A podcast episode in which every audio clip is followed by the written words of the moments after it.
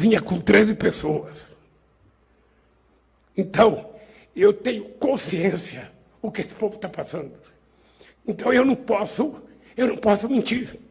Eu não posso ganhar os 76 anos e falar, gente, olha, eu ganhei, mas não dá para fazer as coisas. Desculpa, eu tenho que atender o mercado. Eu preciso atender a Faria Lima. Eu preciso ter responsabilidade fiscal. Eu preciso manter teto de gasto. E o teto de comida? E o teto de emprego? E o teto de salário? E o teto de saúde? Quem é que vai devolver para esse povo? Então, meu caro, é esse cidadão que acaba de ficar emocionado que quer ser presidente. E se for, é para mudar.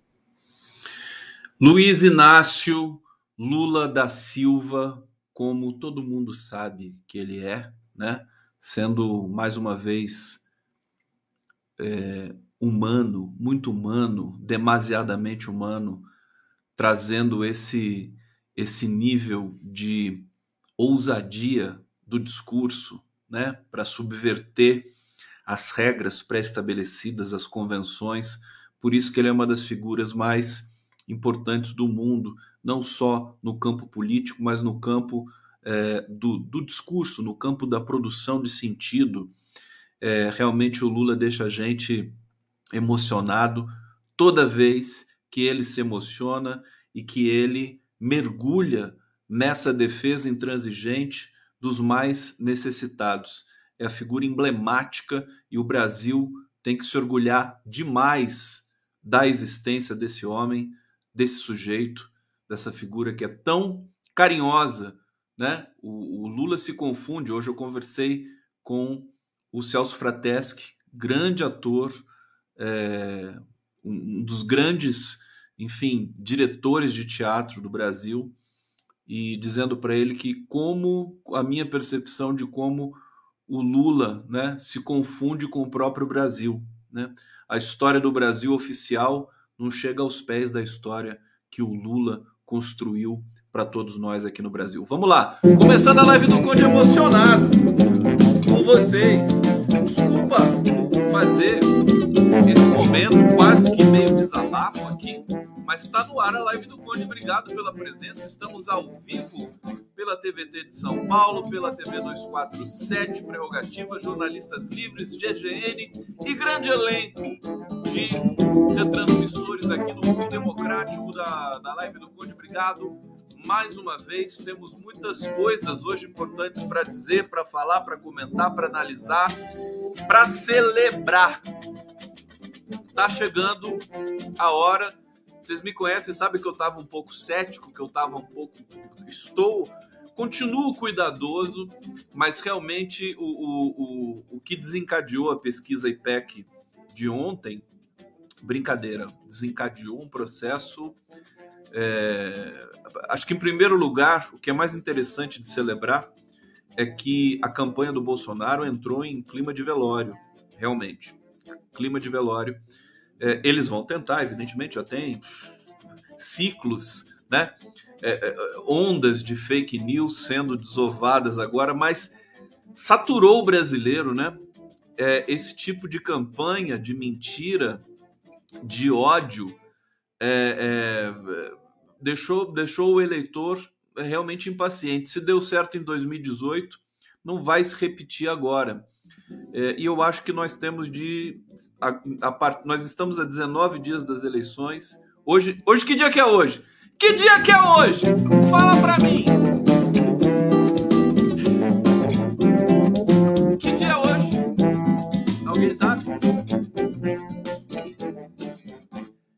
Vai falar que dia hoje. É que tem um delay. Tem um delay aqui na. na, na, na olha só, aí, muito bem, muito bem, muito bem, muito bem dia, um dia fantástico, um dia cabalístico. Último dia 13, antes do dia 2. Caí Cavalcante, obrigado. João Errado, dia 13. João, João Alano, 13, 13, 13. É, aqui ainda Bittencourt. Obrigado pela presença aqui, João, de. Todo mundo aqui dia 13. Bota o dia 13 na, no bate-papo. É, Vamos lá, deixa eu saudar vocês aqui. Mais a galera que está aqui no, no, no, no bate-papo. Deixa eu ver, Isabel Cristina Joia, não acredito nisso, mas o, não é clima de velório, é estratégia para sensibilizar eleitores. Olha, pode ser também, né? Aliás, o, o Bolsonaro hoje, ele hoje não, desde ontem, né? Eu tô até com um vídeo aqui para passar para vocês. Eu apertei alguma coisa errada no meu no meu área aqui hoje e que ele tá ele tá assim totalmente preguiçoso. Vamos ver se dá certo agora. É, ele, ele dizendo que vai entregar a faixa, né? Tô com o vídeo aqui, vocês vão ver comovente, né? É, eu, é, claro que sempre tem o um componente estratégico aí, né? Se tratando do, dos bolsonaristas, né? É, mas, mas a gente sente, né? A gente sente que a coisa tá, tá complicada para eles. Os números falam, né? Eu tô, eu tô com as lâminas aqui, transparências, para mostrar para você, para vocês, as análises de segmentos, simulações de segundo turno, rejeição, rejeição do Bolsonaro voltou a subir, está alta em setores estratégicos também. Agora, se você fala, ah, mas isso é estratégia, não sei o quê, PT também tem estratégia, viu? O Lula também tem estratégia, não é uma coisa assim, também só parece que o lado de lá tem, entendeu? A gente tá, é, o PT está fazendo uma campanha agora pelo voto útil, nós já temos uma migração de votos de parte dos eleitores do Ciro, né? Os eleitores não fascistas do Ciro Gomes começam a migrar para Lula. Pesquisa IPEC mostrou isso e eu vou demonstrar aqui para vocês também. É, e também, né? A gente vai chegando perto das eleições é, é, não, não, deu tempo, por exemplo, da Simone Tebet crescer, né? Você vai ver que a Simone Tebet ela já vai começar a ter problemas também nas próximas rodadas de pesquisa. Está muito em cima das eleições e nós temos uma, um contexto é, muito específico é, de um governo é, trágico que está se encerrando e de um retorno é, é espetacular é, do brasileiro mais brasileiro de todos os tempos, né? Luiz Inácio Lula da Silva, o presidente mais popular da história brasileira, é, que volta e vai voltar. E agora eu realmente tenho muita tranquilidade para dizer isso. Eu estava eu tava ainda é, muito cuidadoso, né? Na semana passada, semana retrasada, até poupando um pouco vocês, eu poupei vocês da minha preocupação, né? Eu conversei muito em privado sobre isso, né?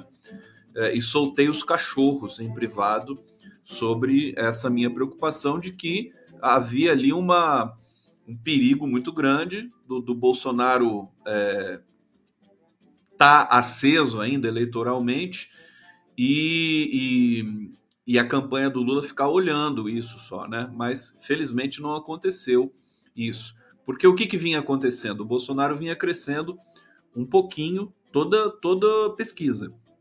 Né? Se você pegar desde o ano passado, em maio de 2021, o Lula tinha acho que 48 pontos, 48 pontos, e o Bolsonaro 24. Tinha o dobro do Bolsonaro. É, de lá para cá, se você pegar, né, se você pegar todas as pesquisas, a média das pesquisas, você vai ver o Lula estável e o Bolsonaro chegando lentamente. Por isso que a gente não percebia muito. Aí você tem um oba-oba, você tem essa coisa que a gente, a gente às vezes fica cego de amor, né? Quer enxergar uma coisa que não existe. Então, eu, eu tive muito cuidado com esse, com esse é, ritmo do, do, do das aferições eleitorais. Agora inverteu. Né? Agora que inverteu. É, pesquisa IPEC foi um balde de água fria na campanha do Bolsonaro, por isso que o Bolsonaro. Não pense, não pense vocês que tudo é estratégia também do Bolsonaro. Ele falou no, numa reunião, vamos ver agora o que ele falou, né? Até porque, até porque, gente, é, não, não, não, não vem ao caso né, você achar, ah, eu não, eu não acredito. É óbvio que o Bolsonaro é um mentiroso é, maníaco, né? É um mentiroso, é um viciado em mentira. A questão não é saber se ele está mentindo ou não está mentindo. Ele disse. Aliás, isso é uma das regras de, de pesquisa em linguagem, né? É, em, em linguística, análise do discurso. Não importa se a pessoa está mentindo ou não. Importa o que foi dito.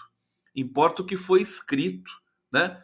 A, a interpretação de texto não é uma, uma interpelação forense, né? não é uma coisa você usar, como o Pedro Bial diz, usar, como é que é o nome do aparelhinho lá que, que verifica?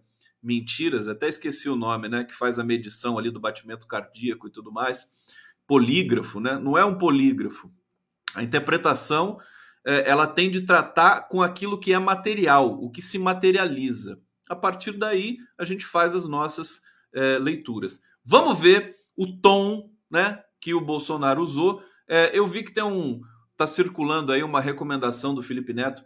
Não compartilhem a fala do Bolsonaro se fazendo de vítima, porque isso é o que ele quer. Eu tô me lixando porque o Felipe Neto está falando. O Felipe Neto, é, sabe, eu, eu, eu, tenho segurança nas coisas que eu preparo aqui para dizer para vocês. Posso até errar, evidentemente erro, mas fazendo uma análise, não estou fazendo nenhum sabe? Nenhum, nenhuma apologia de nada. Vamos observar o que aconteceu e vamos dar aqui é, uma leitura. Então tá aqui para vocês esse pestilento dos infernos, quase chorando de dó de si mesmo.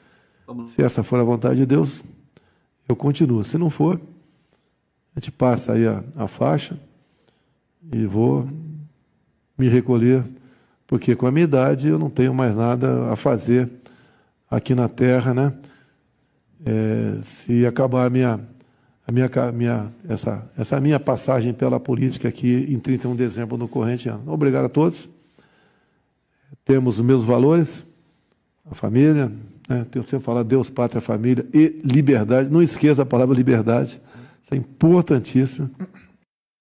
Eu acho que a passagem dele pela Terra, né, já deu, né? A Terra não aguenta mais o Bolsonaro. Acho que esse é o ponto, né? Eu achei, é, é, é, é, típico, isso aqui é do gênero também dos covardes, né? Dos covardes. Se ele tá mentindo, pior para ele. Se ele tá falando a verdade, é, tá, tá, ele tá ferrado do mesmo jeito. Nada vai salvar Bolsonaro agora. Né?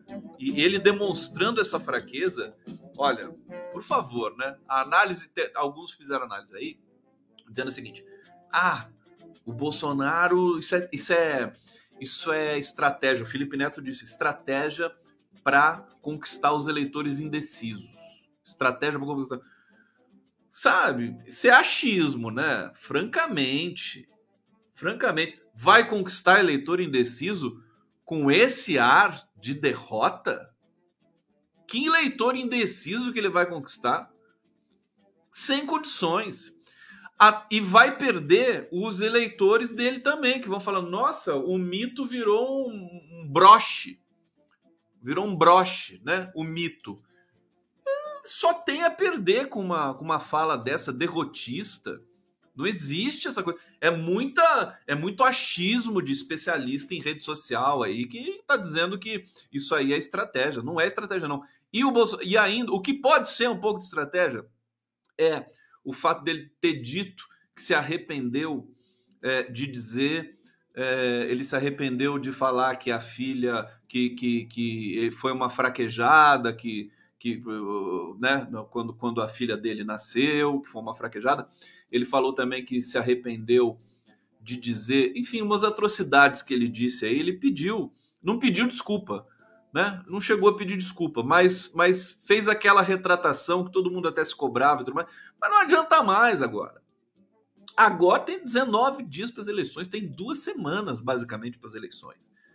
Só um fato novo, um fato muito explosivo, né? Tipo atentado, autoatentado, avião, né? Essas coisas todas, que pode mudar alguma coisa. E olhe lá, Olhe lá, eu acho que esse dispositivo também já cansou o eleitor brasileiro, cansou é, até, até a, a, mídia que dá a cobertura e que acaba potencializando essas coisas. Agora, deixa eu. Vocês querem dar risada?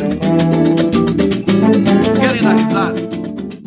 Tem, tem uma edição do Bolsonaro aqui no Roda Viva que está simplesmente impagável, gente. E eu faço questão de mostrar para vocês. Vou mostrar já de cara. Tá fantástico isso aqui. Uma das melhores edições da fala do Bolsonaro. Vou colocar na tela aqui para vocês. Vamos lá. Hoje mesmo o Paulo Guedes chamou o senhor de homofóbico. Você sabe, Thaís, se eu sou homossexual ou não? Isso eu quero saber. Você não sabe. Hoje em dia, nem eu sei se eu sou homossexual ou não. Você não tem como comprovar. Então, nessa questão, eu falei, quem sabe? Quem sabe? Tá ok? O senhor desconfia, então? Todos nós desconfiamos. Temos a dúvida. De vez em quando acontece, a gente se pega no quartel ali, um, um coronel, um capitão, um cabo, um sargento, acontece, pô. Ok. Não pode é o pai chegar em casa, encontrar o Jairzinho de seis anos de idade, brincando de boneca, por influência da Dilma Rousseff, tá ok? E a minha opinião. Ok. Agora, eu não sou estuprador e se for, eu estuprava mulher. Por que, que eu não gosto de mulher? Eu te explico. Grande parte das mulheres no Brasil não dá bola para a sua saúde bucal ou não faz os exames do seu sistema é, urinário com frequência. Então eu não posso estar nesse, nesse, nessa, nessa questão mesmo aí. Tá, tá muito bonitinho isso, né? Vamos admitir, que gracinha. Olha.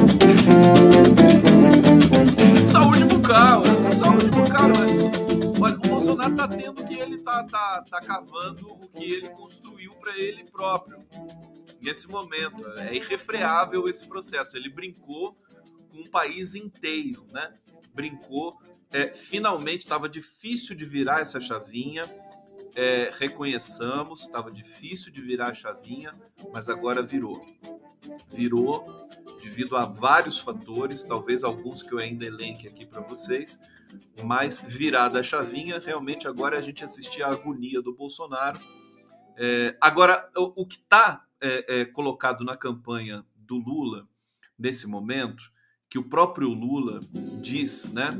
é, para a militância e que os militantes mais engajados na campanha também gostam de defender é o fato de que isso não é razão para sair comemorando, né? Essa, essa tendência agora de Lula se consolidar, inclusive com voto útil de, de eleitores do Ciro, da própria Simone Tebet, coisa que já está acontecendo, mas é trabalhar mais ainda, agora sim, né, por uma vitória no primeiro turno.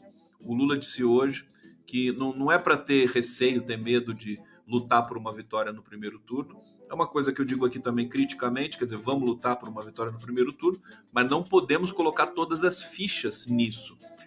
É, contudo, depois dessa pesquisa IPEC, volta a ser muito possível, de fato, uma vitória no primeiro turno. A rejeição do Bolsonaro aumentou muito. Aumentou muito essa rejeição dos infernos do Bolsonaro.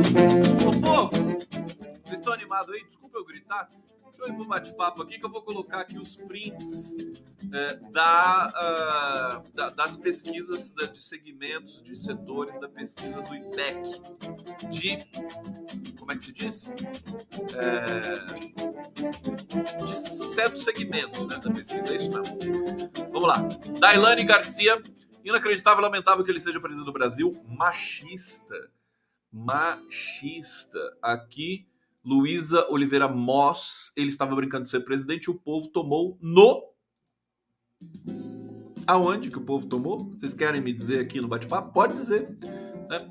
Olha lá, tem, tem bolsonarista aqui que tá meio histérico aqui. Esse aqui eu vou tirar. Esse eu vou bloquear. Vou ter o prazer de bloquear. Bom, vamos. Olha aqui, para você que é bolsonarista que está assistindo aqui a live do Conde, é o seguinte: eu quero. Eu quero choro impresso. Olha aqui, ó. É o choro impresso do verme, do pestilento. É isso que eu quero, né? Quero a prova do choro. Prova do choro. Bom, vamos lá aqui. É, mais de cinco. Vamos, vamos ver no, na, na, na lupa. Na lupa do condão. Ó, lupa, lupa, lupa, lupa do condão. É, alguns números das pesquisas. Aqui vou colocar na tela Tô colocando. Olha essa aqui é bonita, que chique. Essa aqui é Live do Conde. Obrigado, produção. Aqui, ó. Aqui, como, como tá escuro aqui, eu vou colocar a mãozinha para vocês, ó. E aí vocês vão é, poder ver o número. Isso aqui, isso aqui é espontânea. Mais de cinco salários mínimos. Tá aqui, ó. Mais de cinco, eu podia pegar a toalha do Lula, né, para colocar aqui. Mais de cinco salários mínimos. É, olha só o que aconteceu.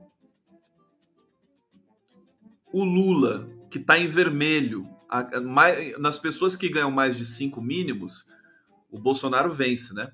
Tava 45 a 27. Olha só para onde que foi? 44 a 33. O Lula subiu 6 pontos e o Bolsonaro caiu 2 pontos aqui. Não, 45 para 44 caiu um ponto.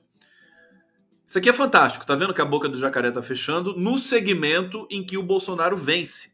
Mais de 5 mínimos, tá? É, vocês estão gostando da minha mão, da minha mãozinha aqui para vocês conseguirem ver o, o, número? Tá bonitinho? Tá, vocês gostaram? Vocês gostaram?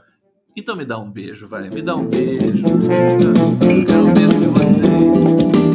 Gostaram? Me dá um beijo. Não tem problema. Pode ser os meninos aí que estão me assistindo. Não tem problema nenhum aqui. Eu quero um beijo geral, geral. Amplo, geral e restrito. É, aqui, mais de cinco. Essa aqui é mais de cinco mínimos espontânea, tá, gente? Espontânea. O Bolsonaro vence de 44 a 33 e o Lula crescendo. Aqui é a estimulada. O Lula saltou de 28 para 35, 7 pontos. Bolsonaro caiu de 45 para 43, caiu 2 pontos. O Lula vai passar nessa nesse ritmo o Bolsonaro até em quem ganha mais de 5 salários mínimos. Tá aqui, ó, 5 salários mínimos. Mínimos, tá? É, vamos para outro dado. Então, esse dado é impressionante, né? Vamos aqui para a espontânea geral, que foi o dado de ontem, né? Aqui do. Esse negócio de mão aqui tá divertido, né? Parece, parece que eu tô abençoando vocês, estou abençoando a pesquisa aqui, né? Olha só. 41, 30. Aqui o, o, o Lula tá em vermelho. Deixa eu ver aqui. Né? O Lula em vermelho vai para 44 a 30 é um número geral, ele subiu de 42 para 44. Bolsonaro estabilizado aqui em 30 na espontânea. Isso aqui é espontânea, tá? Está muito perto da estimulada, que é essa aqui, 46 a 31. O Lula crescendo dois pontos e o Bolsonaro estável em 31. Mas o Bolsonaro está caindo em outros, é, é, outros segmentos. Está aqui, olha só. É, esse aqui é o segundo turno simulação de segundo turno. Lula passou de 52 para 53, Bolsonaro de 36 para 36, estabilizou. Segundo turno, e aqui a rejeição, que é um dado muito importante. É, o Bolsonaro saltou de 49 para 50, né? não foi um salto, foi uma variação. O Lula de 36 para 35 também, em ritmo de queda na rejeição. Então, é a somatória de todos esses dados, e temos muitos outros aqui que eu vou trazer para vocês. Ontem eu já tinha dado né, os dados do IPEC, mas tudo isso acendeu o sinal de alerta na campanha do Bolsonaro, nada deu certo. Isso vai entrar para a história. Vai entrar, vai entrar para a história do Brasil, não só das eleições. O, o, a vez que um presidente corrupto, genocida, miliciano, vagabundo, pestilento, verme, né? Um momento em que esse pestilento usou a máquina pública, capturou o 7 de setembro para si, foi proibido pela justiça de usar imagens do 7 de setembro. Isso foi muito bacana, sinal de que algo de nossas instituições está ainda funcionando, mas política de é, derrubar o preço da gasolina artificial, o Auxílio Brasil, o Lula cresceu nos beneficiários do Auxílio Brasil nessa última rodada de pesquisas. Então, não só não deu certo, como teve o efeito contrário. O eleitor brasileiro pobre que está sofrendo, passando privações, né, é, tendo a capacidade, né, é, intelectual, política, cognitiva de saber que o que o Bolsonaro está fazendo é o desespero, está praticando desespero para não ser preso, para é, é, aquela história que é, é a ironia da história, né? O Lula foi preso para não vencer as eleições e o Bolsonaro precisa vencer as eleições para não ser preso. Né?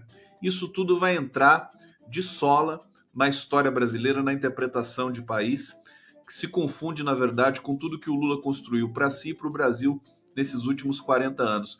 Vamos trazer aqui é, em todos os segmentos, né, para vocês sacarem como é que está interessante, como essa pesquisa IPEC foi realmente um balde de água fria é, na campanha do Bolsonaro e na campanha do Lula foi uma, uma digamos, é, um alívio, né, porque havia uma tensão também de que o Bolsonaro pudesse estar conseguindo algum resultado ali nas ações criminosas que ele vinha desenvolvendo, né? Que ele vai e continua desenvolvendo. Bom, nas capitais, Lula perdeu um ponto, Bolsonaro ganhou um ponto. O Lula está com 45% nas capitais, o Bolsonaro tem 31%.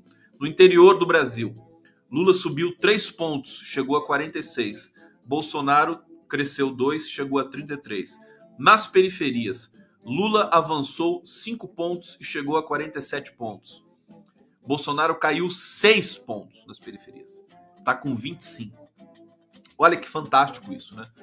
Lula avançou 5 pontos nas periferias, o Bolsonaro caiu 6. Tá? É, bom, deixa eu pegar só os dados mais marcantes aqui para vocês. É, ensino médio, ensino superior, o Lula subiu 4 pontos, Bolsonaro se manteve estável. É, entre eleitores jovens de 16 a 24 anos, o Lula subiu 3 pontos, o Bolsonaro perdeu 1. Deixa eu pegar mais um dado aqui, mais forte aqui. Eleitores que moram em cidades com até 50 mil habitantes, o Lula subiu 6 pontos. O Bolsonaro ficou estável. É, deixa eu ver aqui mais um dado cinematográfico. Na região Nordeste, o Lula voltou a subir, cinco pontos, Bolsonaro perdeu um. Na região norte, Lula subiu cinco pontos, Bolsonaro perdeu um. É, na região sul, o Bolso já foi o contrário, o Bolsonaro subiu dois pontos, o Lula perdeu três. Enfim, eu vou ficar por aqui, porque. Mas só para só dar a dimensão para vocês do porquê eu tô. Eu coloquei esse título aqui na nossa live de hoje, né? Vitória se aproxima.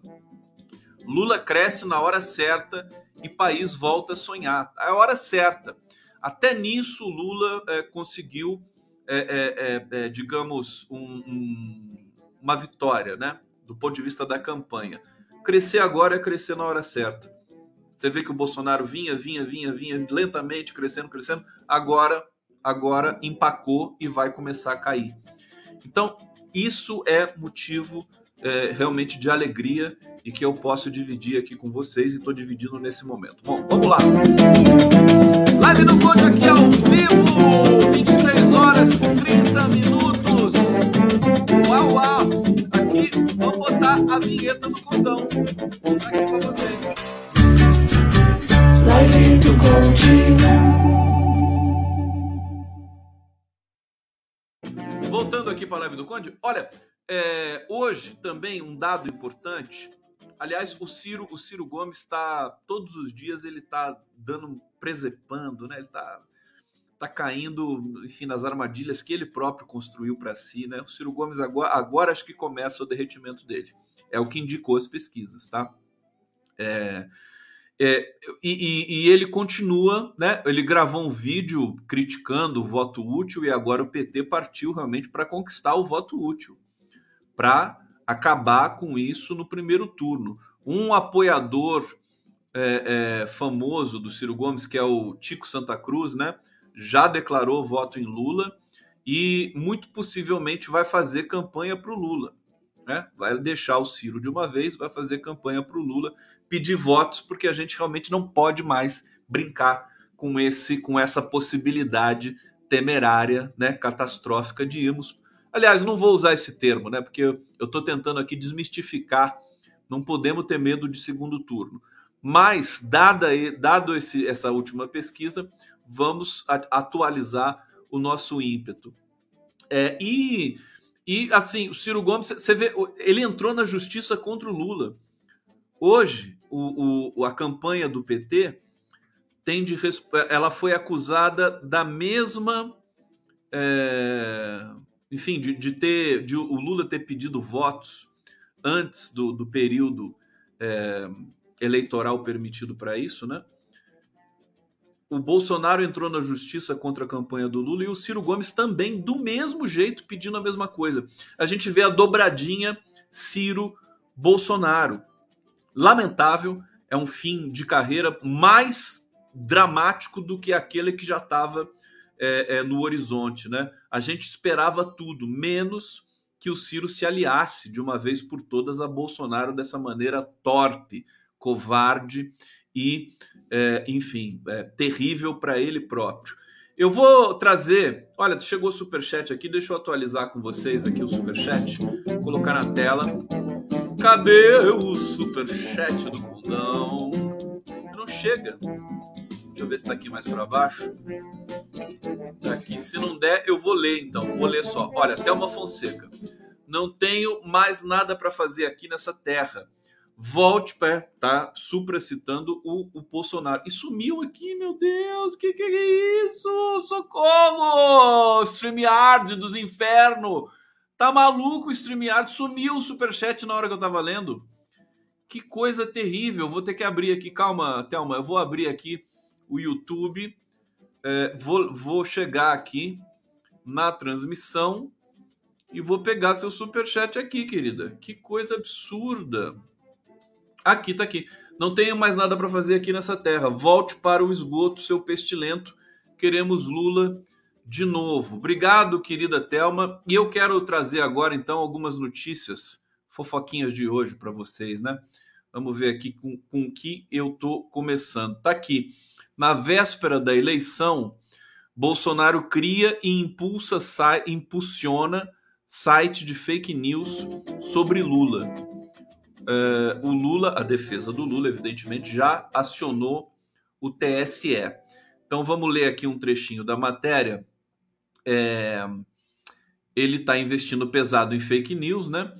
Agora ele deu um passo muito estranho. O, o, o, Bolsonaro, o que é consenso entre alguns analistas é que ele vai tentar de todas as maneiras ser impugnado, porque para ele, pelo discurso que ele faz, é melhor que ele seja retirado das eleições judicialmente para ele poder se fazer de vítima depois. Então, isso é perigoso, tá? Isso é muito perigoso. É, é, creio também que nenhum PT quer fazer isso, né? Quer ganhar no voto depois da vitória consolidada. Eu, eu, eu entendo que isso seja um processo de alto risco, né? É, mas a viver é perigoso, como diria o Guimarães Rosa, né? Então, é, vamos, vamos nessa toada aqui. Agora, o Bolsonaro ele, ele fez deliberadamente uma grande besteira. Ele colocou o site no nome dele. Olha isso. É, não está se limitando a proferir ataques e mentiras em discursos ou postagens nas redes sociais. Sua coligação, composta pelo PL, republicanos e progressistas, criou recentemente um site dedicado exclusivamente a divulgar fake news contra Lula. O nome do site é LulaFlix. LulaFlix, criado no dia 30 de agosto através de uma pesquisa de domínio, é, é, a gente tem aqui o, o, o resultado seguinte: o, a titularidade da página é atribuída a Jair Messias Bolsonaro. Tem CNPJ, que é a coligação do, do pestilento. O dado está público na página do TSE. Gente, ele está forçando o TSE a impugná-lo, certo? É, é escabrosa essa história aqui. É, a campanha do Pestilento não só colocou o site no ar, como financiou seu impulsionamento junto ao Google. Isso é, pagou para que o buscador mostre a página ao internauta que pesquisa o termo Lula. Na página há uma série de textos não assinados que trazem mentiras, informações descontextualizadas e ataques a Lula. Uma das postagens, por exemplo, afirma que o ex-presidente tem ligações com a organização criminosa PCC. Outra, em meio a inúmeras do tipo, diz que o petista é a favor do roubo de celulares. Isso está no ar, é, vai ter consequências. Agora, a gente percebe que eles estão fazendo isso deliberadamente. O próprio 7 de setembro já foi isso, né? É, Bolsonaro cometeu todos os crimes, está testando a justiça brasileira.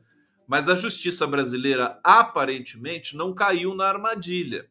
Porque se nós, se a sociedade brasileira tirar Bolsonaro agora, justo agora que ele vai perder as eleições, né? Poderia ter tirado antes, né? Poderia ter tirado no primeiro dia de governo, né? Deixou agora, deixou para agora. Agora eu acho que é melhor realmente ganhar no voto. Vamos lá. O que vocês acham, hein? Fala para mim. Que vocês pensam sobre isso? Sobre, sobre a questão do, do, Bo, do Bolsonaro ser impugnado, dele ficar provocando isso. Tá certo o que está acontecendo no Brasil? Falem para mim vocês aqui, daqui a pouco eu vou fazer uma rodada de leitura aqui. O pessoal tá, olha aqui, o Demetrios Lisboa tá aqui num tema que eu vou tratar com vocês agora. Que Condão, que você acha que existe alguma ameaça o TSE permitir que os militares controlem controlem 10% dos votos biométricos? Eu não sei se a informação é essa mas eu estou aqui com a informação, vamos tratar dela agora, né? Olha só, curioso, fiquei preocupado com essa informação, né? O Alexandre de Moraes, que a gente que a gente aprendeu a elogiar, né? E tal, sabendo, inclusive, você vê que o Alexandre de Moraes ele foi nomeado ministro do, do STF. Vocês sabem por quê? O, o Temer, ele era ministro da Justiça do Temer golpista, né? Golpista. Filho de uma Kenga, né? Não, desculpa, não. Kenga não vou. Não vou, né? É, é, maldizer as Kengas, que são maravilhosas, né? Enfim, o Temer, o vampirão. O Alexandre de Moraes foi ministro da Justiça do Temer. Quando o celular da. É, como é que é o nome da, da esposa do Temer? Como é que esqueci o nome dela? Como é que é o nome daquela figura, meu Deus do céu? Lá, lá, lá, lá, como é que é? Ah, Temer. O segundo nome dela é Temer. Como é que é o primeiro? Marcela. Marcela. Marcela, Marcela. Nome lindo, Marcela. Enfim, nela também ficou bonito, né? Tadinha. Marcela Temer, Dolar, né? A nossa conhecida é, Dolar. É, quando o celular dela foi é, invadido por, um, por uma figura lá, o, o, Alexandre de Moraes entrou com tudo, pegou, prendeu o cara, acho que o cara tá preso até hoje. Ele foi com tudo, não deixou vazar nada, né? Porque deveria ter coisas ali que, evidentemente, o casal não gostaria que fosse divulgado. E aí ele caiu nas graças, recatado e do lar, né? Caiu nas graças do Michel Temer, que na primeira oportunidade, não me lembro quem que tinha se aposentado para ele nomear o, o Alexandre de Moraes, foi a aposentadoria ou foi a morte do Teori Zavascki? Agora nem me lembro mais. Foi a morte do Teori Zavascki, né? Teve que teve de, foi, foi, foi por isso que o Alexandre de Moraes entrou no STF. Olha só que coisa trágica, né? Então, ele entrou por isso, tá?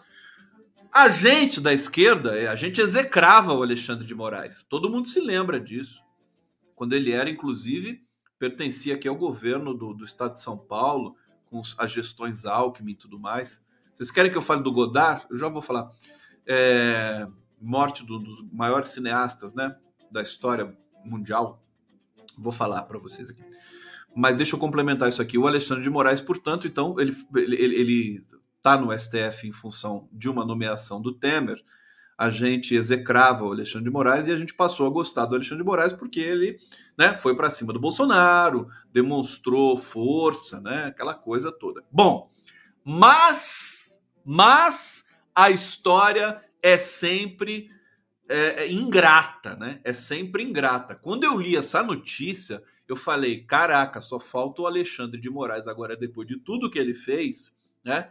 ele entrar as personagens históricas, né? Eu tá, hoje entrevistei o, o Celso Frateschi e ele vive o, a personagem José Bonifácio, né? O Zé Bonifácio que foi uma figura central no processo de independência brasileiro, no processo de construção de identidade nacional e tudo mais lá no século XIX. É, foi exilado, depois voltou ao Brasil, foi tutor do filho do Dom Pedro é, uh, o Zé Bonifácio é central. Essas figuras, né, que, que aparecem assim no, no, no na, na, na, operacionalização do poder, né, num país estranho como o Brasil, elas são sempre é, ambíguas, né? O Zé Bonifácio era uma figura ambígua nesse sentido. Então, Alexandre de Moraes não, não, não deve escapar essa regra. É, e aí, então, vamos ver a notícia, né? Moraes escanteia fiscais das eleições e negocia com militares a portas fechadas no TSE. É, ministro Alexandre de Moraes, presidente do TSE, escanteou entidades, escanteou, né? Botou para escanteio, entidades de fiscalização do pleito e, e integrantes do CTE, Comissão de Transparência das Eleições, passou a centralizar diretamente com as Forças Armadas em reuniões fechadas as discussões sobre mudanças nas regras das eleições.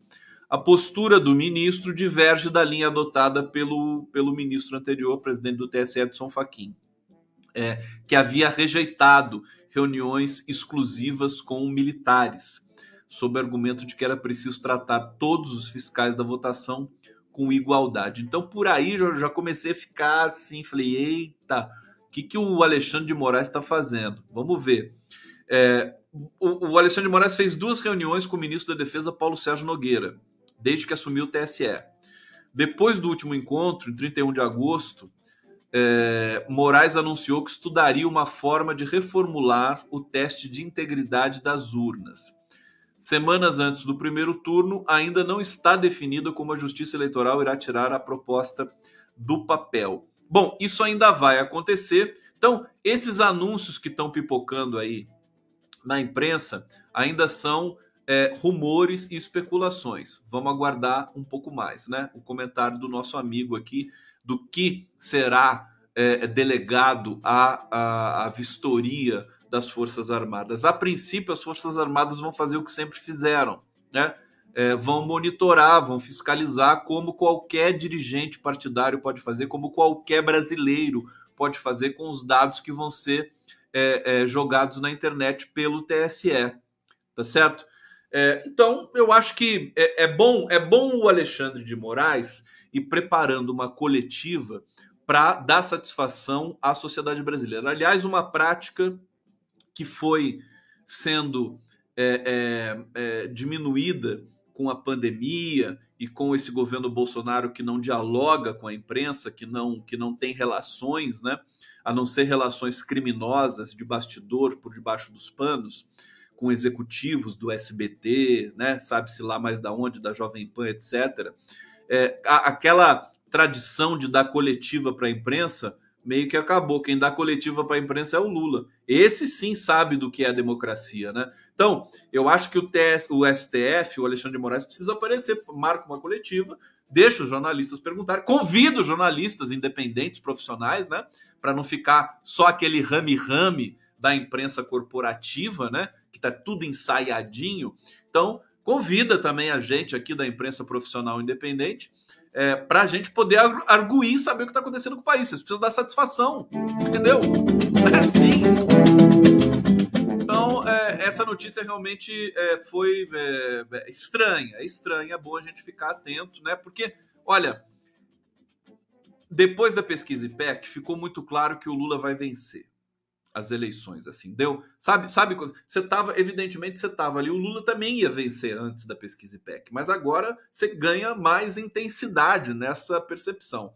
Então, as coisas começam a se movimentar, né, para outros lados, né? Não dá para ganhar do Lula no voto, e então vamos ver o que, que dá para fazer aqui, uma denúncia vazia, um processo no STF, uma judicialização a colar, né? Então, sempre bom Todos nós ficamos muito atentos, inclusive a equipe da campanha de Lula, da chapa Lula-Alckmin. Deixa eu agradecer aqui a Anelisa Morelli, que está aqui contribuindo com o nosso trabalho. E vocês queriam que eu falasse do, do Jean-Luc Godard? É, eu queria ter preparado, sabe, mostrar um trechinho, até procurei um trechinho do filme Acossado, que é o clássico, né? O primeiro filme do Jean-Luc Godard. É, o, que, o que é interessante na morte do, do Godard, primeiro que ele pediu para morrer, ele fez um suicídio assistido. Não sei se vocês é, viram isso. Estava com 91 anos, morava na Suíça. É, e, e, por esgotamento, né? É, segundo informações, ele não estava doente, não, não tinha nenhum problema de saúde, mas ele estava esgotado também com 91 anos. E aí, na Suíça, existe uma lei que permite que você convoque um suicídio assistido, o, o médico vai lá, é, te dá a medicação para morrer, né? É, com, com todo o controle ali é, técnico, né? Parece que o Godard estava sozinho, estava morando como um eremita e tudo mais na, na Suíça. Ele decidiu. Eu acho, acho né, que tem direito né, a fazer isso, né? A pessoa chegou no fim da vida. Acho que não tem muito drama. O Godard foi importantíssimo para o cinema. Eu, eu me lembro de um, um livro eu acho que ele entrevistou o Hitchcock, que é outro mestre fantástico, né? Ele entrevistou, é, é, eu não sei se foi ele ou o Truffaut, acho que é o Godard mesmo, Jean-Luc Godard e, e, e, Hitchcock. Alguém sabe? É um livro clássico do cinema. Eu sei que eu me lembro de uma. É, os, os, franceses do Novelle Vague, eles adoravam o cinema estadunidense, né? O cinema americano. E, mas eles achavam que o cinema americano poderia ser mais interessante ainda. E daí que eles foram, partiram para produzir o cinema ali, produzir a novela vague. E, e, por exemplo, o Hitchcock era é, o, o, Godard, Truffaut, admirava intensamente o Hitchcock. E numa entrevista do Godard com o Hitchcock, no momento o, o, o Godard pergunta pro, pro Hitchcock assim: o que que você, né? Como é que você montou a cena que é, agora não vou lembrar o nome da atriz que é a protagonista do Um Homem que Cai, né? O Vértigo. Ela pula na bacia ali do São Francisco e é, o James Stewart pega ela. Como é que era o nome dela mesmo? James Stewart pega ela, leva lá pro, pro, pro apartamento dele, né? Muito, muito é, providencial, né? E, e, ela toma um banho e tal.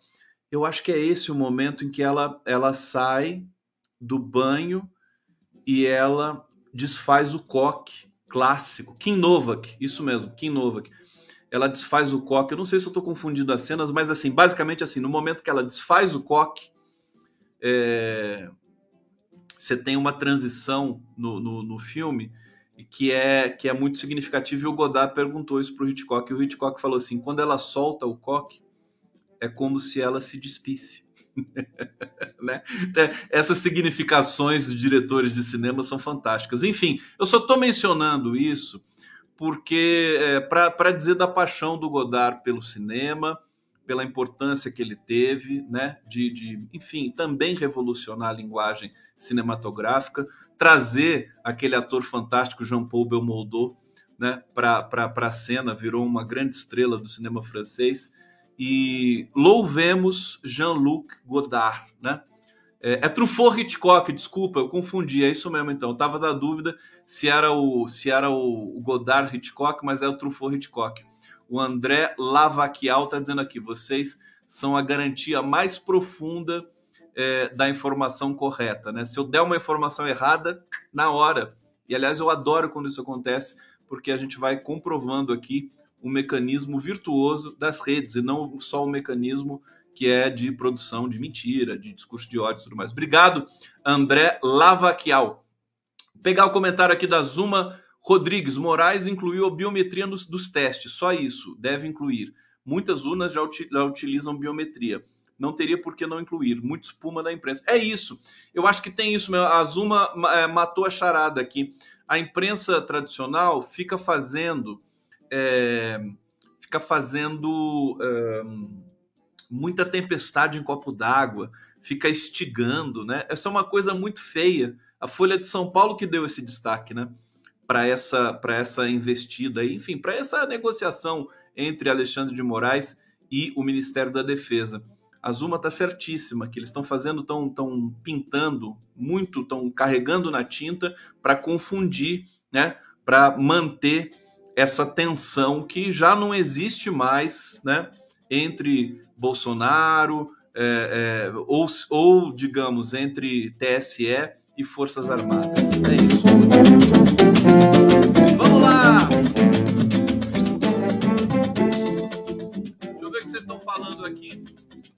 Condão, fala aí da reunião que Lula pediu com as Forças Armadas, mas não rolou. Eu vi essa notícia mesmo, mas não sei se o Lula pediu. Não sei se foi o Lula que pediu.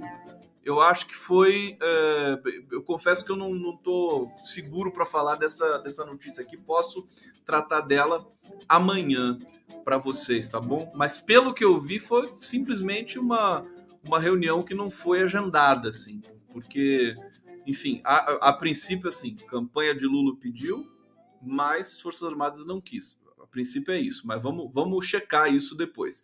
Pierre Silva, Conde, nós chamamos, ô oh, querido, obrigado. Aqui José Santos, o nome em português do filme é Um Corpo que Cai. Falei, Um Corpo que Cai. E, e em Portugal deve ser outro nome, como sempre, né? É, vamos ver aqui mais uma notícia para vocês aqui importante.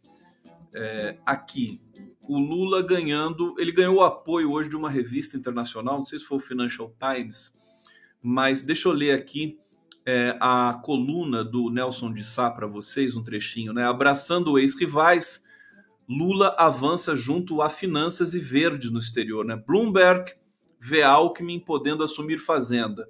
O, o Geraldo Alckmin já disse que o negócio dele não vai ser o Ministério da Economia. Para a Liberação, Marina Silva tinge de verde o programa lulista. A adesão da Marina Silva realmente foi espetacular, sabe? é, é um momento realmente de, de conciliação desses dessas personagens do Brasil. The Guardian, né? The Guardian, obrigado, queridão. É, é, dizendo, é, defendendo a campanha, é, a eleição do Lula, né? Mas enfim, a imprensa internacional de maneira geral está muito próxima dessa posição de defender realmente que o Lula seja eleito. É, é vai ser um alívio para o mundo, né? Deixa eu ver se eu acho essa notícia aqui, que é a notícia que vai passando é tão vertiginoso a gente vai trocando. Ah, The Guardian defende vitória de Lula, melhor para a democracia brasileira e para o planeta.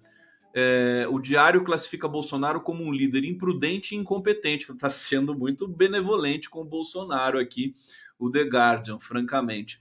Mas aqui, vamos ver essa, essa nota aqui do Nelson de Sá, né? Mesmo com o noticiário sobre a rainha e sobre a guerra, a homepage da Bloomberg, durante três dias, até amanhã de terça, apontou como mais lida a reportagem Lula estuda vice para Ministério-Chave no Brasil. É, olha só, mesmo com a morte da rainha, hein? com foto do ex-presidente ao lado de Geraldo Alckmin. É, inclusive, Fazenda salientou o serviço financeiro explicando que Lula visa reforçar o compromisso com uma agenda econômica moderada. Em agências como a AP é, e jornais como Libération, o foco se voltou para Lula, endossado por outro, outra ex-rival, Marina Silva, que construiu uma reputação internacional como paladina ambiental, em reconciliação com um beijo quase paternal que tinge de verde seu programa. Os, os é, franceses sabem fazer um texto né, jornalístico, os brasileiros nem tanto. Mas enfim, estou só fazendo uma provocação aqui. Ficou bonito esse texto aqui acho que é do Liberation, né? Então, esse é o dado. Lula está em alta no mundo todo. O apoio da Marina é, é cinematográfico, é importante. Marina é respeitada internacionalmente. E a Marina, junto com Lula, ela, ela cresce, né? Fora a, a Marina, esses 14 anos que a Marina ficou né, distante do Lula, ela teve o seu papel, continuou tendo prestígio e tudo mais mas não é a mesma coisa. Quando ela está junto do Lula, ela cresce, ela fica mais. Né? Você imagina Lula eleito indo para a Europa com Marina Silva, né? É, falar de meio ambiente, quer dizer, o, o, rei Charles que se mete, que é metido a falar de meio ambiente, ele não, não dá nem para começar para falar de meio ambiente com Marina Silva e com Lula, com todo respeito, né? E aí a gente volta a ser protagonista no cenário internacional. Então, toda todo esse conjunto de coisas que vai acontecendo no entorno do Lula nesse momento agora na reta final, veja, é o momento certo, é o momento certo de crescer, é o momento certo de passar essa segurança para o eleitor, né? É, porque não é fácil. Eu, eu falei ontem, é, é, numa entrevista que fiz, é, sobre o preço no supermercado. Eu fui no supermercado, gente, o leite estava quatro reais. O leite chegou a 10 reais o preço do litro de leite. Quer dizer, os empresários, eles também, é, maliciosamente, eles, eles estão aliviando o preço aqueles empresários que apoiam Bolsonaro para tirar um pouco o peso né, da inflação, da caristia em setores da sociedade brasileira. A gasolina chegando a quatro reais, quer dizer, é uma loucura. Eles estão derrubando tudo. Agora, não está dando certo. Não está dando certo. Né? O povo está fazendo aquilo que o Lula pediu para fazer. Pega o Auxílio Brasil e vota em quem você quiser. Não precisa votar no cara que está te dando isso aí. Não é curral eleitoral isso aqui. Então, acho que a gente está passando, inclusive, por um grande aprendizado também político nesse momento. A gente vai acabar desfrutando né, é, positivamente de todo esse trauma que a gente é, passou né, nesse momento. Olha aqui, tem uma notícia correlata aqui, a do, a do Alexandre de Moraes, né? TSE cede às Forças Armadas e aprova o uso de biometria em teste de urnas no dia da eleição. Veja, é isso, é o que a Zuma falou aqui. A Folha de São Paulo, sobretudo, está dando, tá, tá muito, fazendo tempestade em copo d'água com essas coisas. Acho que é porque a, a notícia bomba, né? Que a notícia ganha as redes, é, a imprensa a, alternativa, o jornalismo alternativo acaba caindo nessas armadilhas também, lamentavelmente. Aqui é autocrítica feita para vocês, né? É, então, é, mas ainda bem que nós temos um, um, leitor tão crítico, tão conectado, coisa que a mídia é, corporativa não tem mais. Sabe o que, que diferencia a mídia profissional independente da mídia profissional empresarial? Sabe o que, que diferencia? A qualidade do leitor. A qualidade. Vocês que estão aqui criticamente trazendo informações, checando com a gente. A Folha de São Paulo não tem isso. É, é, é, é inadmissível, né? Eles, quando fazem lives, eles bloqueiam os comentários. Eles bloqueiam. Os, quando a gente vai numa matéria da Folha de São Paulo e chega nos comentários, o nível é péssimo. Só tem discurso de ódio ali nos comentários que vão para a Folha, para o Estadão, para o Globo. É impressionante. Então, o que diferencia, tá certo? A qualidade do jornalismo praticado lá e cá, né?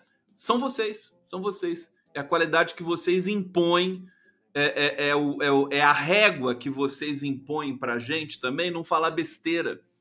Evidentemente eu falo besteira, meu programa tem um viés assim um pouco de reverência e tudo mais, mas no ponto de vista da informação, né, é, eu não posso, se eu der uma informação errada aqui, vocês vêm com tudo para cima de mim, como eu falei aqui, do Godard, e na verdade era o livro do Truffaut com o Hitchcock, que eu agradeço imensamente aqui o internauta que nos alertou.